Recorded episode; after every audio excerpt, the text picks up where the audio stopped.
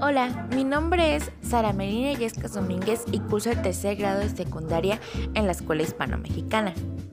Para esta feria de ciencias yo decidí hablar sobre el intercambio de gases. Pero, ¿qué es el intercambio de gases? Se preguntarán.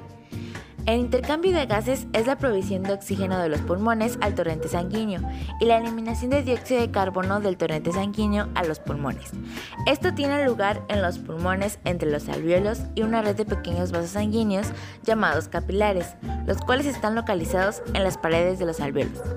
Pero exactamente yo les hablaré sobre cómo es que los gases se encuentran adentro de nuestra sangre. Tanto el CO2 como el O2 pueden solubilizarse en agua por lo tanto, también pueden hacerlo en nuestra sangre. Esto depende de dos variables, la temperatura y la presión. Los gases se difunden desde el alveolo hacia las venas o las arterias, es decir, necesitan atravesar la barrera respiratoria. A esto le llamamos difusión. A pesar de todo esto, el oxígeno, el oxígeno realmente tiene baja solubilidad en la sangre. Es decir, que no basta con que simplemente el oxígeno difunda, pero para esto existen los pigmentos respiratorios. La hemoglobina es el pigmento respiratorio de casi todos los vertebrados y de algunos invertebrados.